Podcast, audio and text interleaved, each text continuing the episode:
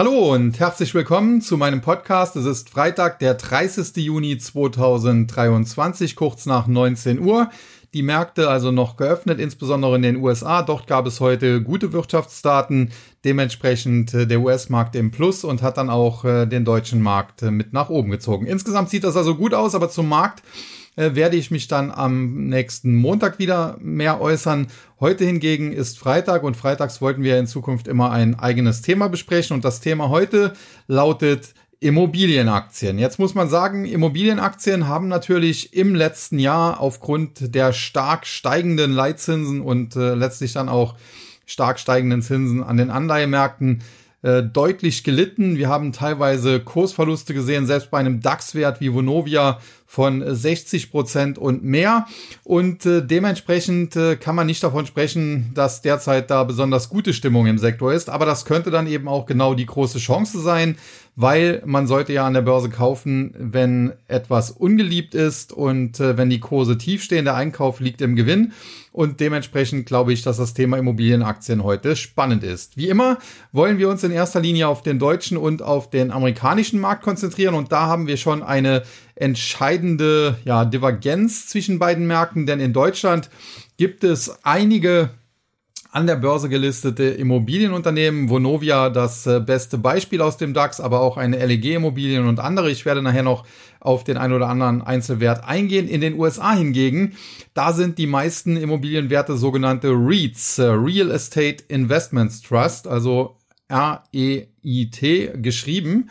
Und äh, warum äh, haben in den USA die meisten Unternehmen, die früher mal ja im Immobiliensektor tätig waren als Unternehmen, äh, sich inzwischen in solche REITs umgewandelt? Nun ganz einfach, es gibt dort einen äh, steuerlichen Vorteil, muss man sagen, für eben solche REITs. Äh, was man wissen muss, damit man äh, zu einem solchen Read werden kann, gibt es gewisse Bedingungen, nämlich in erster Linie ist äh, die Bedingung, dass ein Großteil der Gewinne, die das Unternehmen, das im Prinzip dahinter steht, erzielt, beispielsweise durch Mieteinnahmen, aber auch wenn Immobilien dann mal weiterverkauft werden, eventuell mit Gewinn, äh, der ein Großteil dieser Gewinne, der muss an Anleger in Form von Dividenden ausgeschüttet werden. Und insofern sind solche REITs auch äh, in den USA meistens sehr gute Dividendenzahler. Und es gibt sogar vereinzelte REITs, äh, die dort monatliche Dividenden auszahlen. Und äh, das hat sie dann auch zum Teil bei deutschen Anlegern sehr beliebt gemacht. Allerdings muss man sagen, Solange natürlich der Markt gut läuft und diese Unternehmen halt äh, gute Gewinne machen, sind diese REITs natürlich auch äh, sehr, sehr gut im Depot, wenn man dann beispielsweise monatlich eine Dividende bekommt. Das Problem ist nur, äh, dadurch, dass sie eben einen Großteil der Gewinne ausschütten müssen, um eben auch in entsprechende äh, steuerliche Vorteile hineinzukommen, haben sie natürlich nicht die Möglichkeit, besonders große Rücklagen zu bilden. Und das kann natürlich dann, wenn es am Immobilienmarkt schlechter läuft, durchaus eine Gefahr sein. Und äh, ja, dementsprechend sind auch die Kurse vieler REITs in den USA im Zuge de, des Bärenmarktes letztes Jahr deutlich eingebrochen. Schauen wir uns aber jetzt ein paar Immobilienunternehmen einfach mal an und ich kündige jetzt auch schon an, wir werden nachher auch noch äh, den ein oder anderen Tech-Wert, der sich im Immobilienbereich tummelt, mit unter die Lupe nehmen. Aber zunächst mal zu den klassischen Immobilienwerten und äh, zunächst in Deutschland. Und da muss ich natürlich beginnen mit äh, Vonovia, die ja im DAX gelistet sind. Und äh, grundsätzlich muss man sagen, Vonovia ist ein Unternehmen, das aus der Fusion zweier großer Immobilienkonzerne, unter anderem war das GAGFA seinerzeit, hervorgegangen ist und äh, dadurch dann auch irgendwann den Sprung in den DAX geschafft hat. Jetzt, äh, wenn man sich die Kursentwicklung anschaut, äh, hier den Chart habe ich gerade mal geöffnet, äh, auf Sicht der letzten zwei bis drei Jahre, dann sieht man, es ist noch nicht allzu lange her, da stand diese Aktie bei knapp 60 Euro. Und heute steht sie bei knapp unter 18 Euro. Und dazu muss man sagen, gegenüber den Tiefs, die die Aktie noch vor wenigen Wochen gesehen hat, das war so im März, äh, Ende März etwa, hat sie sich da schon immerhin etwa 10, 15 Prozent erholt, denn damals haben wir sogar Kurse gesehen im Bereich von 15 Euro, 15,50 Euro. 50. Und äh, was ist das Problem bei Vonovia? Nun, die haben äh, natürlich einen sehr großen Immobilienbestand und äh, grundsätzlich ist das natürlich auch gut. Allerdings sind sie sehr stark auf Berlin konzentriert, was prinzipiell jetzt auch nicht schlecht wäre, weil Berlin eine stark wachsende Stadt ist und dort natürlich Wohnraum dementsprechend knapp ist und die Mieten dementsprechend hoch. Das Problem ist halt nur, dass in Berlin eben auch äh, politischer Druck äh, vorhanden ist. Äh, dort gibt es Enteignungsfantasien und äh, selbst der neue CDU-Bürgermeister der Stadt äh, konnte sich dem nicht ganz entziehen. Er hat zwar zuletzt gesagt, dass er nicht viel von solchen Enteignungsplänen hält. Aber im Koalitionsvertrag mit der SPD wurde festgeschrieben, äh, dass man hier ein, eine Expertengruppe bildet und sich deren Empfehlungen anhört. Und äh, diese Empfehlungen sind nun ich glaube, gestern oder vorgestern herausgekommen. Und dementsprechend sind die Experten der Meinung, dass man durchaus äh, Immobilien enteignen kann. Jetzt muss man sagen, diese Enteignungsfantasien, das sind natürlich immer relativ linke Fantasien. Und in der Fantasie sieht das dann so aus, man nimmt äh, dem Konzern einfach die Wohnung weg und fertig. Aber das ist eben nach dem deutschen Gesetz, nach dem Grundgesetz auch nicht möglich. Denn äh, wenn dies äh, so wäre, ja, dann wären wir ja nicht in einer marktwirtschaftlichen Demokratie mehr, sondern das würde dann eher an äh, China oder Russland oder sowas erinnern. Dementsprechend äh, gibt es zwar durchaus die Möglichkeit äh, von Enteignungen, aber im Gegenzug muss immer eine Entschädigung gezahlt werden. Und zuletzt gab es sogar Leute, die haben gesagt, ja, okay, das ist vielleicht gar nicht das Blödeste, was äh, Vonovia passieren kann. Denn das Problem, was der Konzern hat und warum die Aktie auch so stark unter Druck geraten ist, ist, äh, dass man in der Vergangenheit zwar, äh, wie gesagt, große Immobilienbestände sich dort äh, aufgebaut hat, unter anderem indem man eben zwei Immobilienkonzerne zusammen fusioniert hat, aber eben auch eine Menge an Schulden aufgeheizt hat. Und dementsprechend sind die Eigenkapitalquoten des Unternehmens relativ schlecht.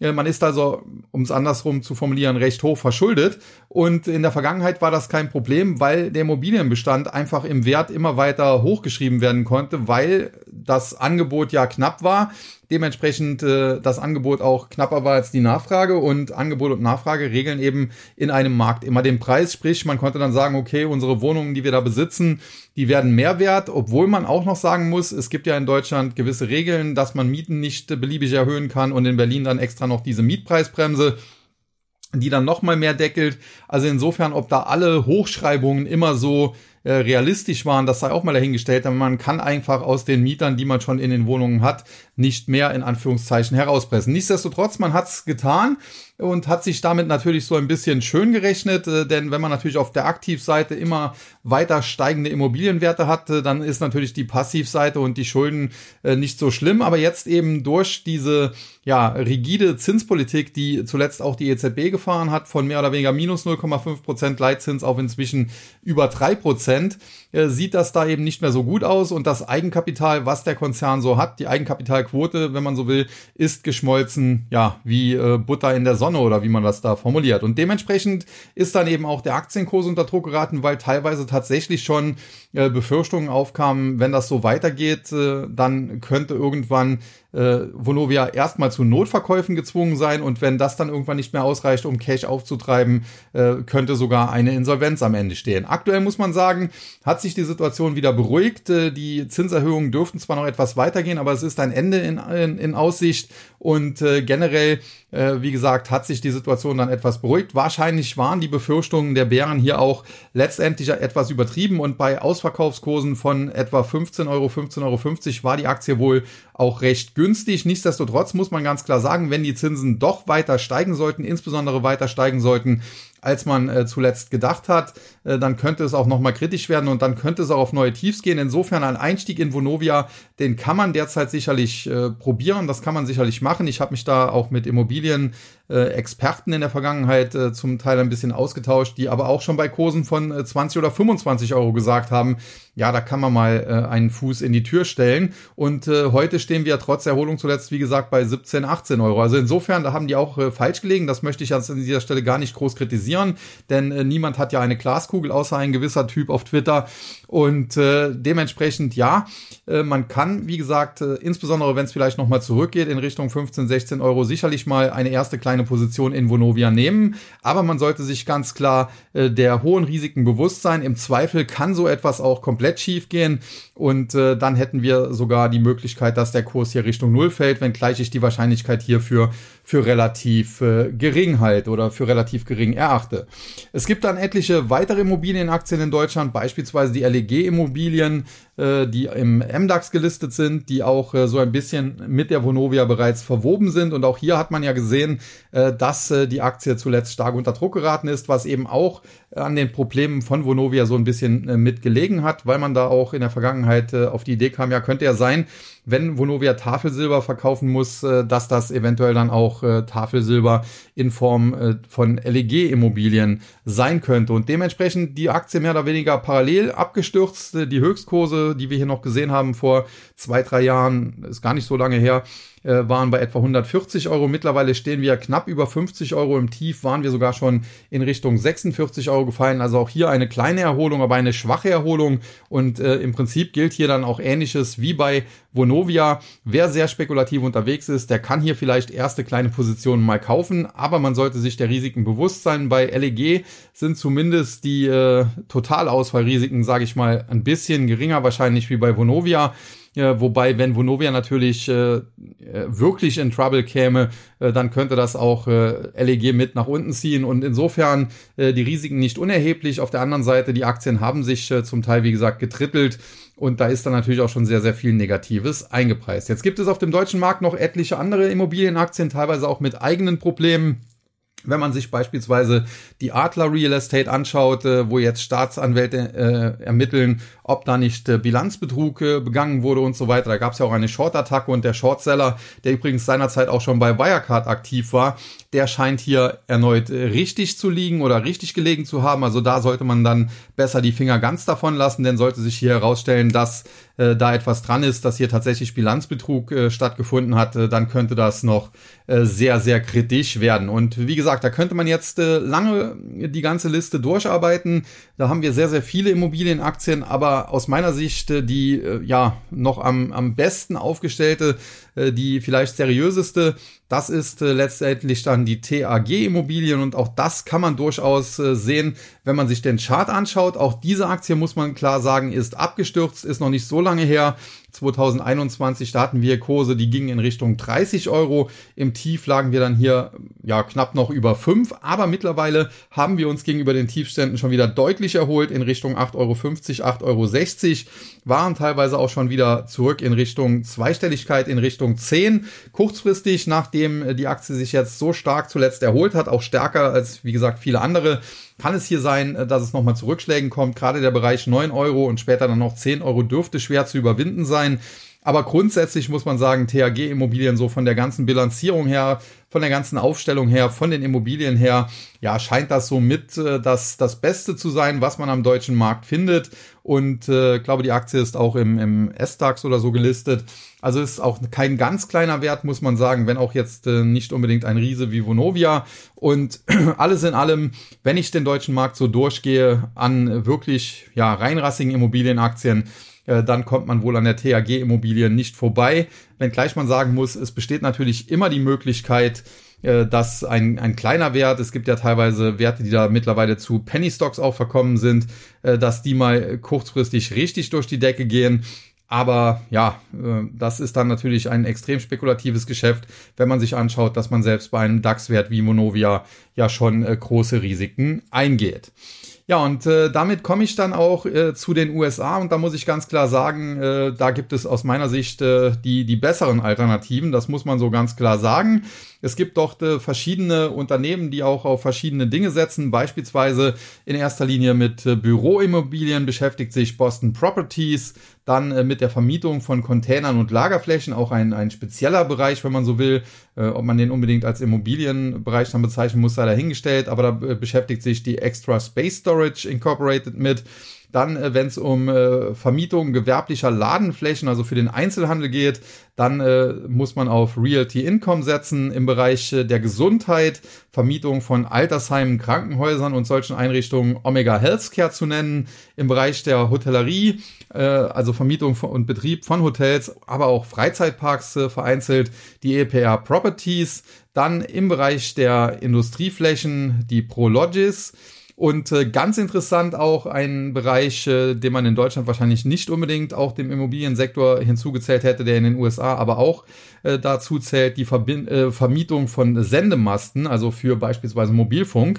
Da gab es ja auch in Deutschland den einen oder anderen, der an der Börse notiert war, der jetzt wieder ja von der Börse auch genommen wurde, wenn man da an Vantage Tower äh, denkt. Und in den USA gibt es dann eben die American Tower, die in diesem Bereich unterwegs ist. Ja, dann im Bereich äh, der Bereitstellung von Lagerflächen und auch äh, Stollen. Äh, weiß nicht, ob der ein oder andere es kennt. Äh, mein Opa beispielsweise, der war Bergmann hier im, im Kalkbergwerk an der Mosel und äh, das sind dann solche ja, so Tunnel, die da in die Erde gegraben werden. Äh, teilweise, glaube ich, hier der, der, der Kalktunnel hier in, in der Nähe äh, 35 Kilometer und mehr lang und teilweise kann man sich darin auch wirklich verlaufen. Also da, da durfte man dann auch nicht alleine rein. Ähm, und äh, ja, ein Unternehmen, das in diesem Bereich in den USA eben tätig ist, ist die Iron Mountain. Dann auch ganz interessant ein äh, Unternehmen, das äh, Rechenzentren äh, also Platz in Rechenzentren bereitstellt. Und äh, das ist äh, der Digital Realty Trust. Dann im Bereich der Wälder, Vermietung und Bewirtschaftung von Wäldern, die Weiershäuser. Und wenn man dann tatsächlich mal auf den Wohnimmobilienbereich geht, da gibt's die Equity Residential, aber auch eine Avalon Bay, äh, die in den USA dort an der Börse notiert sind. Und wie gesagt, das waren jetzt nur ein äh, grober Überblick, eine Tabelle, die ich hier auch im Internet gefunden habe, äh, wo ich mal kurz drauf eingehen wollte. Und äh, ja, jetzt äh, kann man sich natürlich überlegen, welcher dieser Reads, die es da in den USA gibt, auf welche sollte man denn da setzen. Und äh, da muss man sich natürlich in erster Linie mal überlegen, äh, in welchen Bereich möchte man gehen. Denn äh, beispielsweise haben wir zuletzt ja insbesondere in den USA gehört, dass nach Corona viele nicht mehr in die Büros zurückkehren möchten und auch äh, zum Teil dann eben nicht mehr mü müssen. Und da ist natürlich dann die Frage, sollte man sich einen REIT ins Depot packen, der in erster Linie sich mit der Vermietung und Entwicklung von Büroflächen eben befasst, wie das bei Boston Properties der Fall ist. Und da würde ich sagen, aktuell extrem spekulativ, würde ich mich vielleicht eher ein bisschen zurückhalten. Ähnlich kann man sich fragen, wie sieht's im Einzelhandel aus? Weil es geht ja immer mehr äh, in Richtung E-Commerce, da wird dann über Internet geshoppt und da braucht man eben auch nicht unbedingt Ladenflächen.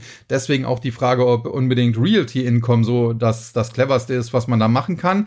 Und auf der anderen Seite muss man aber dann auch sehen, äh, gibt es durchaus interessante Sachen. Ich hatte ja Omega Healthcare angesprochen, die ja sich äh, mit der Vermietung von Altersheimen und Krankenhäusern befassen. Und da muss man sagen, okay, Krankenhäuser ist so ein bisschen speziell, gerade in den USA, aber tendenziell die westlichen Gesellschaften in den USA vielleicht nicht ganz so schlimm wie bei uns hier in Deutschland oder in Europa, aber tendenziell die westlichen äh, Gesellschaften sind doch in, in einem Alterungsprozess. Da braucht man in Zukunft mehr in Sachen Pflege, in Sachen Altersheim und so weiter.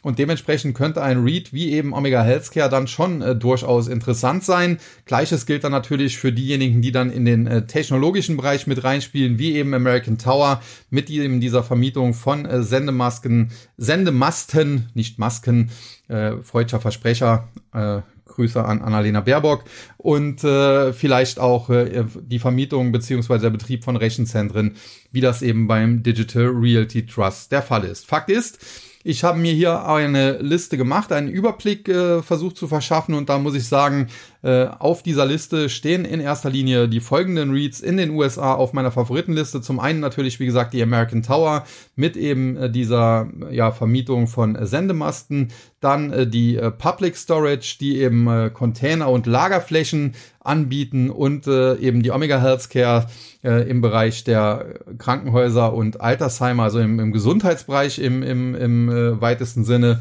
Sowie last but not least äh, dann äh, die Digital Realty Trust, äh, die eben da äh, ja Rechenzentren äh, anbietet oder auch Platz in Rechenzentren anbietet. Und äh, wer dann darüber hinaus noch ein bisschen schaut, der kann sich dann vielleicht auch mal so einen Wert wie äh, Crone Castle anschauen, Crone Castle International, die so im Bereich der Infrastruktur unterwegs sind.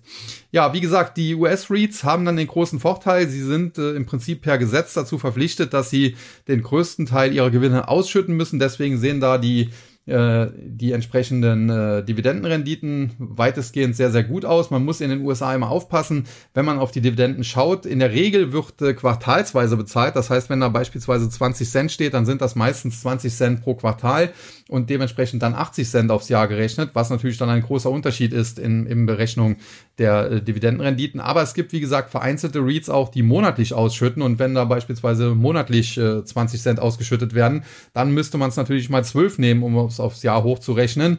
Und äh, wie gesagt, das kann dann durchaus schon sehr, sehr interessant sein, was man da an Dividenden bekommt. Gerade auch, weil die Kurse zuletzt äh, bei vielen dieser REITs sehr, sehr stark zurückgekommen sind. Und natürlich, äh, das war jetzt äh, in erster Linie meine Meinung, dass ich mich auf diese speziellen Bereiche konzentrieren würde. Wenn jetzt natürlich aber jemand sagt, ja, ich bin total bullig für den Einzelhandel, ich glaube, äh, da pumpt das Geschäft bald wieder nach äh, dem ganzen Corona-Verzerrungen und es gibt ja auch Beispiele, ja, boomende Einzelhändler wie beispielsweise Costco, die ja schon seit Jahren da gute Geschäfte machen. Die Aktie stürmt ja von einem hoch zum nächsten quasi.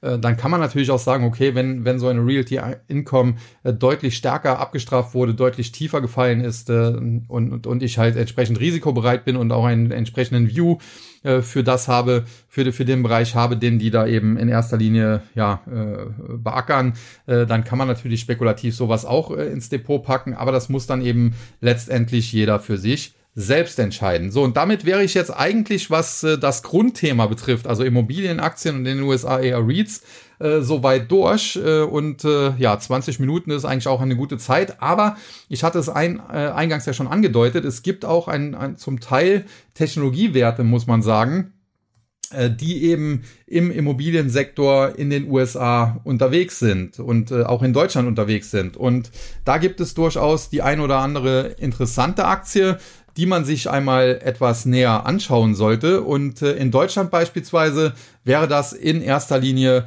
die Aktie von Hypopocht. Und da muss man sagen, was macht Hypopocht jetzt? Äh, da muss man jetzt ein bisschen ausholen, denn in erster Linie ist das ein Unternehmen, das beispielsweise Töchter hat wie Dr. Klein und die sind im Bereich der Immobilienfinanzierung unterwegs und im Prinzip bieten sie insbesondere Banken, die letztlich ja die Immobilien dann finanzieren, eine Plattform, so dass äh, diese Banken entsprechenden Kunden, die eben nach entsprechenden Krediten anfragen, um Häuser, um Wohnungen etc. zu bauen oder auch zu kaufen, um da eben Angebote zu unterbreiten. Und äh, ja, das ist eine ganz, ganz interessante Plattform, muss man sagen. Und Hypopocht war auch lange, wenn man so will, ein Börsenstar, zumal man in dem Bereich, in dem man doch tätig ist, äh, mehr oder weniger fast konkurrenzlos ist, muss man schon so ganz klar sagen. Und äh, dementsprechend hat man immer wieder überzeugt mit seinen Quartalszahlen, mit äh, der Umsatz- und Gewinnentwicklung. Und die Aktie kannte viele, viele Jahre lang deswegen auch nur ein, eine Richtung, nämlich nach oben.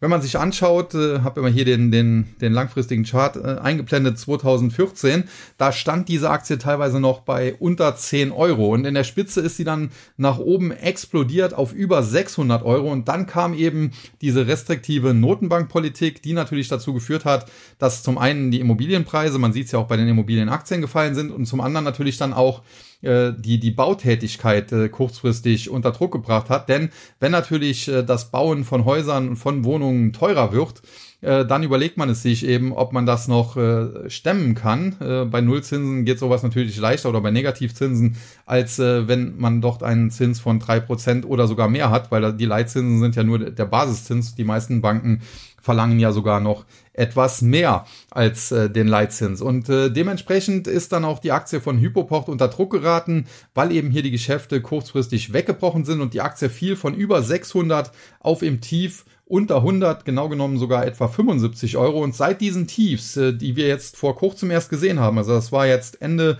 vergangenen Jahres, so im September, Oktober vergangenen Jahres, Seitdem hat sich die Aktie jetzt inzwischen schon wieder mehr als verdoppelt. Aktuell stehen wir bei 167 und kürzlich aus charttechnischer Sicht ist die Aktie sogar nach oben ausgebrochen, hat ein charttechnisches Kaufsignal geliefert und äh, ja, äh, mit diesem Kaufsignal, was generiert wurde mit dem Sprung über die 150, da sollte es jetzt eigentlich in Richtung 180 gehen. Aus äh, fundamentaler Sicht muss man sagen, ist das Ganze überraschend, weil das Unternehmen selbst davon spricht, dass es sicherlich noch ein, zwei Quartale mindestens dauern wird, bis sich die Geschäfte wieder einigermaßen normalisieren, bis wieder man einigermaßen äh, in die Spur zurückfindet. Aber da sieht man es auch wieder, an der Börse wird immer die Zukunft gehandelt und dementsprechend ist die Aktie jetzt sehr, sehr schön angesprungen, hat sich gegenüber den Tiefs, wie gesagt, schon verdoppelt, hat jetzt kürzlich nochmal ein frisches Kaufsignal geliefert mit dem Sprung über die 150, Kursziel daraufhin 180 und man muss ganz klar sagen, das ist natürlich auch ein sehr, sehr spekulativer Wert. Man hat ja gesehen, wie volatil die Aktie war, von 10 auf über 600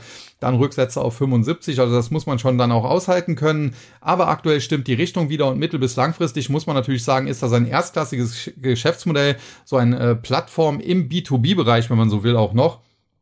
und äh, äh, mit relativ wenig äh, beziehungsweise fast keiner Konkurrenz und dementsprechend äh, die Aktie von Hypopocht äh, schon lange auf meiner Beobachtungsliste ist jetzt kurzfristig so ein bisschen weggelaufen. Ich könnte mir aber vorstellen, dass wir, wenn wir am Markt nochmal eine größeren Rücksetzer eben bekommen, dass dann auch die Aktie von Hypopocht vielleicht nochmal innerhalb von wenigen Tagen oder Wochen da 20 Prozent zurücksetzt. Und wenn das der Fall wäre, dann wäre das auf jeden Fall aus meiner Sicht eine, eine relativ gute Chance.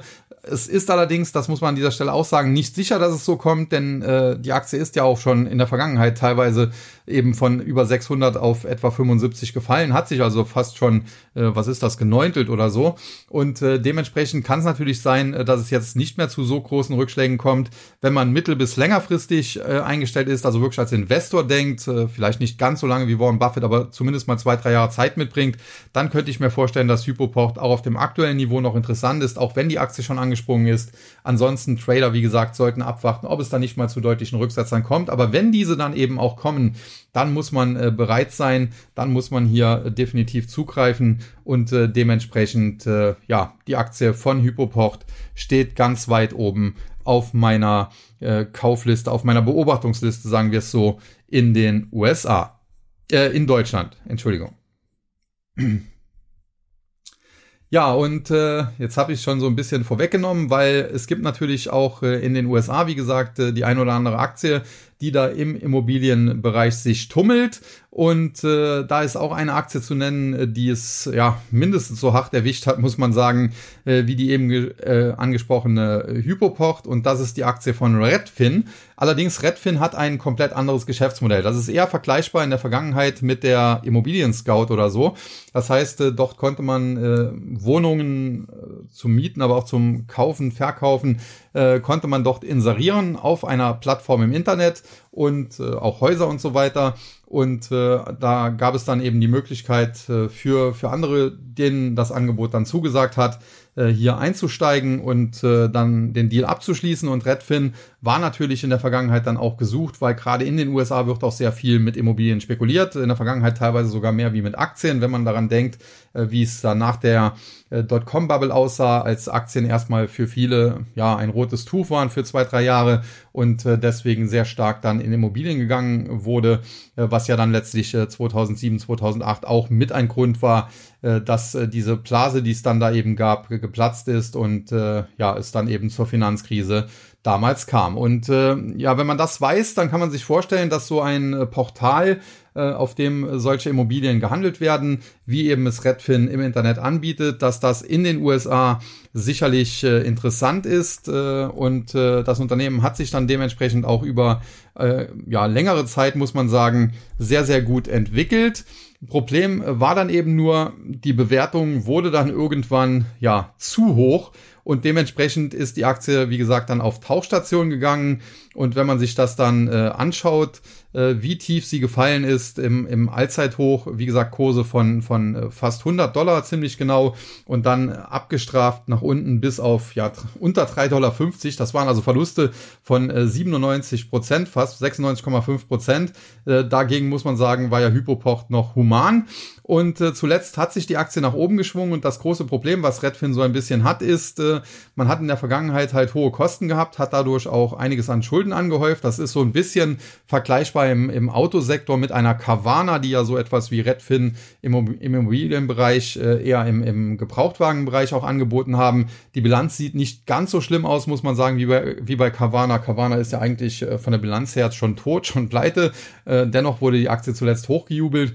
Und äh, bei Redfin muss man sagen, die Performance zuletzt war allerdings auch stark, denn äh, wenn man natürlich bei 100 eingekauft hat, dann nützen einem die aktuellen Kurse von 12,50 äh, Dollar, äh, 13 Dollar zwar nicht viel. Wenn man sie aber im Tief einigermaßen erwischt hat, bei 3,50, bei 4, ja, dann hat man jetzt auch schon die ersten 200 Prozent verdient. Nichtsdestotrotz muss man sagen, Redfin, äh, kein Vergleich, auch bilanztechnisch äh, zu eben Hypopoch, die viel solider aufgestellt sind, die eben äh, diese ganzen äh, Schuldenthematik nicht an der Backe haben und dementsprechend Redfin ein extrem äh, spekulativer Wert, das muss man so ganz klar sagen, der sich eher für Zocker eignet.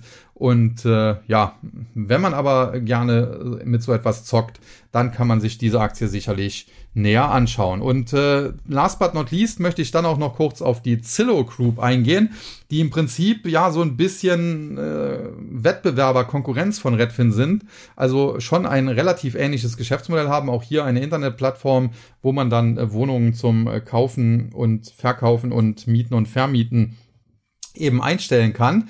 Mit aber einem Unterschied, Zillow hat eine deutlich bessere ja, Bilanzsituation, muss man sagen. Auch hier muss man sagen, äh, es ist jetzt nicht ganz ohne, was da so in der Bilanz steht. Auch hier äh, gibt es Schulden, aber da muss man sagen, dass das hält sich noch im Grenzen. Das ist noch einigermaßen solide im Vergleich und äh, dementsprechend muss man sagen, die Aktie von Zillow auch in der Vergangenheit natürlich sehr, sehr gehypt gewesen. In der Spitze, hier hatten wir äh, Allzeithochs bei, bei über 200, fast 210 Dollar, wenngleich man sagen muss, das war nur für einen kurzen Zeitraum. Wenn man diesen letzten Spike mal so ein bisschen rausnimmt, dann lagen die Allzeithochs eher so ein bisschen bei 150 bis 160, aber nichtsdestotrotz, egal ob man jetzt den Spike da mitnimmt oder nicht, äh, die, die Höchstkurse, die Allzeithochs, die lagen deutlich höher. Dann im Tief ist die Aktie dann bis in den äh, Oktober letzten Jahres auf etwa 25 Dollar nach unten geprügelt worden. Auch da, äh, das ist so eher Hypopoch-Dimension, aber nicht ganz so schlimm wie eben bei Redfin. Und seitdem hat sich die Aktie gegenüber den Tiefskursen, das muss man sagen, etwa verdoppelt, aktuell in Richtung 50 Dollar. Und äh, aus meiner Sicht, wie gesagt, ganz solide, äh, von der Bilanz her zumindest im Vergleich zu Redfin. Man sieht aber, und das ist auch das große Problem, und damit komme ich jetzt gleich auch zum Ende, wenn man sich solche Aktien anschaut, und ich hatte eben auch so ein bisschen Carvana erwähnt, auch wenn die ja mit Immobilien gar nichts zu tun haben, äh, wenn man sich anschaut, äh, was man da handeln möchte und auf die Fundamentaldaten schaut, dann würde man sagen, okay, da würde ich jetzt eher beispielsweise bei diesen äh, Tech-Werten eher eine Hypoport oder in Amerika eine Zillow nehmen. Nur, wenn man auf die Performance schaut, okay, Hypoport ist auch äh, stark durch die Decke gegangen, aber wenn man beispielsweise Zillow gegen Redfin vergleicht, dann hat sich eine Redfin gegenüber den Tiefs eben, wie gesagt, äh, fast vervierfacht und eine Zillow eben nur verdoppelt. Und äh, das ist dann immer so ein bisschen das zweischneidige Schwert, denn äh, auf der einen Seite, wenn man mich jetzt fragt, was sollte man kaufen, dann würde ich ganz klar sagen, äh, wenn ich auf die Fundamentaldaten schaue, dann bin ich mir nicht sicher, ob es Redfin in fünf Jahren noch geben wird. Aber bei Zillow, ja, sicher sein kann man sich auch nicht, aber äh, die Wahrscheinlichkeit ist doch deutlich höher als bei Redfin. Und dementsprechend müsste man eine Redfin kaufen. Nur, gerade wenn es natürlich kurzfristig so ein bisschen euphorisch wird, äh, wenn der Markt anspringt, äh, wenn, wenn alle wieder nur dabei sein wollen und gar nicht so auf die Fundamentals schauen, sondern einfach nur dabei sein wollen, um, um des Dabeisein Willens, wie man das ja in der Vergangenheit beispielsweise auch bei Wasserstoff, bei Cannabis erlebt hat oder auch bei diesen ganzen Sparks, äh, Special, äh, wie hießen sie, Special, ja, Dinger, die da an die Börse kamen, die, diese Vorratsgesellschaften im Prinzip nennt man es auf Deutsch, wo man dann eben geschaut hat, was kann man sich denn da äh, für eine Firma reinkaufen, um, um die quasi über diesen Umweg an die Börse zu bringen. Beispielsweise Nikola war ja auch so ein SPAC. Äh, da muss man sagen, äh, Special Purpose Acquisition Company oder so steht das, glaube ich. Ähm, aber wenn man sich das, wie gesagt, anschaut, dann muss man ganz klar sagen, in der Vergangenheit konnte man mit äh, total irren Werten wie auch äh, GameStop, äh, wie auch AMC, wie Beyond äh, nicht Beyond Meat, äh, Bed Bath and Beyond, die mittlerweile insolvent sind, konnte man teilweise als Zocker kurzfristig fantastische Renditen erzielen. Problem ist halt nur, äh, man muss da den richtigen Einstieg und den richtigen Ausstieg finden. Und äh, Redfin oder Carvana, das sind eben solche Aktien für Zocker. Wenn man da den richtigen Einstieg findet oder bereits vielleicht auch gefunden hat, äh, beispielsweise Redfin bei 3,50 Dollar oder 4, äh, dann äh, herzlichen Glückwunsch, dann vielleicht einfach den Einsatz rausnehmen und äh, schauen, wie es weitergeht. Aber das ist natürlich dann auch so ein bisschen, ja, braucht man ein bisschen Glück. Wenn man aber tatsächlich als seriöser Investor daran geht und äh, jetzt okay bereit ist, gewisse Risiken einzugehen, wie gesagt, selbst bei Vonovia oder LEG Immobilien geht man ja gewisse Risiken ein, aber kalkulierbare Risiken und jetzt hier nicht unbedingt äh, ja mit einer totalen Insolvenz äh, rechnen muss in den nächsten Wochen und Monaten, ja, dann äh, würde ich mir tatsächlich in den USA lieber eine Zillow anschauen als eben eine Redfin. Und äh, wie gesagt, die Hypopocht in Deutschland, das hat man vielleicht so ein bisschen auch rausgehört, die begeistert mich tatsächlich.